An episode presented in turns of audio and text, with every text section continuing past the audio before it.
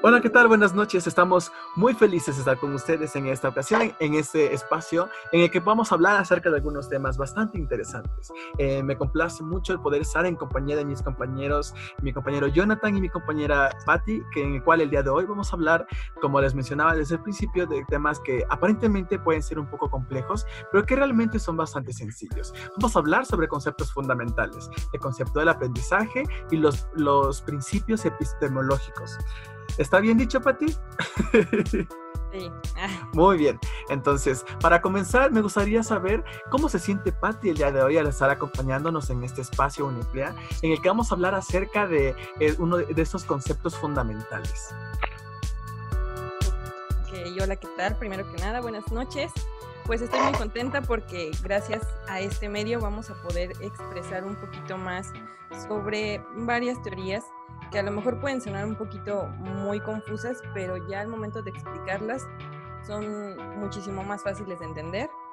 Y pues tenemos también aquí a nuestro compañero Jonathan, que también nos va a dar su punto de vista eh, y se va a presentar. Ok, bueno, pues buenas, buen día, buenas noches a todos. Eh, espero se encuentren bien.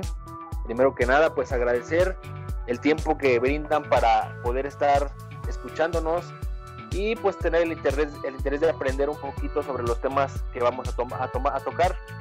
Día con día pues estamos en ellos, mas sin embargo no tenemos conocimiento o no sabemos cómo se le llaman a todas las acciones que realizamos. Toño.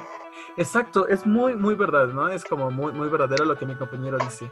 Como a veces aplicamos esas cosas cada día de nuestras vidas, sin embargo, no sabemos qué es o cómo se aplican, ¿no? Entonces, al principio hablamos de conceptos de aprendizaje, ¿no? Conceptos que, esos conceptos son fundamentales. Sin embargo, ¿qué es el aprendizaje? El aprendizaje, básicamente, así como en las palabras más sencillas en las que la podemos decir, es adquirir conocimiento por medio de, de un estudio, de un ejercicio, de una experiencia, ¿no? Todos hemos aprendido a hablar incluso, a leer, a, patinar, a manejar bicicleta y es una manera en la que nosotros aplicamos este principio, ¿no? El aprendizaje es lo adquirimos al momento del estudio y del ejercicio o de la experiencia. ¿De qué manera, Pati, tú puedes decir he aplicado el aprendizaje de manera en, el ámbito del estudio, del ejercicio y la experiencia? Eh, ¿En qué espacio tú puedes decirme, ah, pues aprendí a andar en bicicleta por medio de estudio, ejercicio o experiencia? ¿Qué opinas, Pati? Pues mira, yo siento que desde que nacemos, pues no, no, no tenemos ese tipo de, de, pues de conocimiento, el cual lo vamos formando conforme vamos creciendo. Entonces yo siento que dependiendo de cada etapa de nuestra vida, vamos, pues ahora sí que descubriendo diferentes tipos de aprendizaje Claro que sí, es, es muy cierto. Conforme a, nuestra edad, conforme al avance que tenemos en, en, nuestra vida diaria, siempre hay conocimiento distinto que vamos obteniendo, ¿no? Unos son más complejos que otros, pero cada día vamos aprendiendo aún más. ¿Y tú qué opinas acerca de esto, Jonathan? Muy bien, Toño. Bueno, pues mira, uh, adentrándonos un poquito más a lo que es eh, el tema efectivamente, o sea, creo que la vida y el día con día te va dando nuevos conocimientos y pues eh, no sé si quieras hablar un poquito del racionalismo y el empirismo, ya adentrándonos al tema. Claro que sí, el racionalismo y el empirismo entran en, en este aspecto de los principios epistemológicos, ¿no? Eh, al final es como son dos puntos muy importantes, podemos decirlo como dos eh, tipos de aprendizaje que el, el, ser humano tiene. ¿Y tú sabes cuáles son esos dos tipos de aprendizaje, Patti? Sí, viene siendo lo que es el racionalismo y el empirismo. Muy bien. Háblanos un poco más acerca del racionalismo. Perdón, Pati. No, no te preocupes. Pues mira, el racionalismo más que nada es el entendimiento, el juicio, la razón, en el que pues no se necesita más que la razón para llegar a alguna conclusión. Por ejemplo, te puedo dar un ejemplo de lo que son las ideas innatas, que son aquellas las cuales no se necesita experiencia para algún conocimiento. Por ejemplo, podría ser la religión, Em, los sueños, en afectos, así como podría ser el cariño. O también, por ejemplo, entra lo que es el método matemático, en el que pues es, es o no es. O sea, no hay margen de error y pues se llega al mismo punto de los diferentes perspectivas que lo quieras ver. Muchas gracias, Pati. Jonah, danos un ejemplo más extenso acerca del racionalismo. Sí, mira, te voy a tocar tres, tres caminos que el racionalismo eh, deduce. Por ejemplo, eh, en algún, no sé, ya como mencionó Patti, aquí en donde te pares, dos más dos son cuatro, o sea, no hay, no hay forma de que, de que sea otra cantidad. Entonces, uno de los caminos que el racionalismo cree es en la deducción y la conclusión. O sea, lo que uno deduce y, en lo que concluye. Otro de ellos es eh, las ideas innatas. ¿Por qué algunas personas, me refiero a, es decir, porque algunas personas eh, tienen más talento que otras, independientemente si, si hayan estudiado eh, en la misma escuela, si se hayan desempeñado en, la misma, en el mismo campo laboral. Entonces, es otra de las ideas que tiene el campo. Y otra es la razón como ya lo mencionamos, la lógica y la conclusión. Entonces, creo yo que aquí queda un poquito más claro sobre el racionalismo. Claro que sí, muchas gracias, Jonah. Y querido oyente, te invitamos a que puedas eh, pensar un poco acerca de un ejemplo que tú puedes aplicar en tu vida acerca del racionalismo.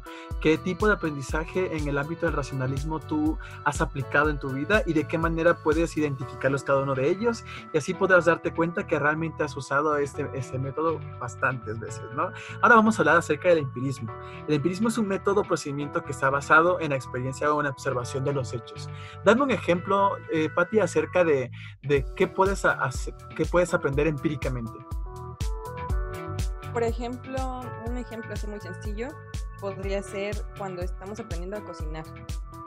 Eh, principalmente lo hacemos por medio de la observación y la práctica, ya que como tal no, no, no hay un, un, procedimiento específico en el cual te van diciendo sigue estas reglas. O sea, al principio lo haces como solamente por observar y practicando. Muy cierto, Pati, muchas gracias. ¿Y qué, de qué manera, Jonathan, tú has aplicado o has aprendido algo empíricamente? Empíricamente, yo qué puedo aplicar, mira, te voy a hablar, este, no sé, te voy a dar un, ejemplo así muy, muy rápido. Por ejemplo, eh, saber que el azúcar es dulce y se acabó, o sea, no tiene, no puedes decir, ay, este, a ver si sale, a ver si me sale, me sale medio saladita o qué sé yo. Entonces, otra, otra cosa que, que, que genera esto es la experiencia sensorial dentro del empirismo, que es pues el tacto, el, el sabor, el olfato, o sea, los, los, las sensaciones que tenemos. Otro, otro ejemplo que yo te puedo dar, por ejemplo, empíricamente, eh, no sé, el aprender a andar en, bicicleta. A lo mejor tú desde la visión que tienes eh, logras identificar a las personas que, que, andan en ella, en la bicicleta. Entonces te da una noción, pero cuando tú lo empiezas a llevar a cabo, pues tú te subes y tú te das una idea de cómo pudieses eh, andar en ella. Y hasta después, ya de tanto eh, intentarlo, pues ya, ya puedes adelantarte eh, sin, sin, problemas en, en, la misma. Claro, es una manera muy, muy efectiva en la que creo que la mayoría de nosotros y de quienes nos oyen eh, han aprendido a andar en bicicleta, ¿no? Ah, pues quienes lo saben y quienes no, pues los invitamos a que puedan aprender y aplicar ese método empírico, pudiendo observar el aprendizaje, la manera en la que los demás lo hacen para que de la misma forma puedan hacerlo ellos. de igual forma, pues les invitamos a quienes nos oyen a poder eh, reflexionar un poco más acerca de esto. Como hablamos de esos dos puntos, sin embargo, todo está basado en el aprendizaje y queremos que puedan este conocimiento, que puedan saber que el aprendizaje obtenemos un conocimiento mediante un estudio, mediante un ejercicio, mediante una experiencia. Eh, muchas gracias compañeros por acompañarnos en este capítulo. Gracias a quienes se quedaron hasta el final de, de este capítulo, de este podcast. Y vamos a seguir con más en el siguiente capítulo y espero y nos puedan seguir acompañando. Muchas gracias.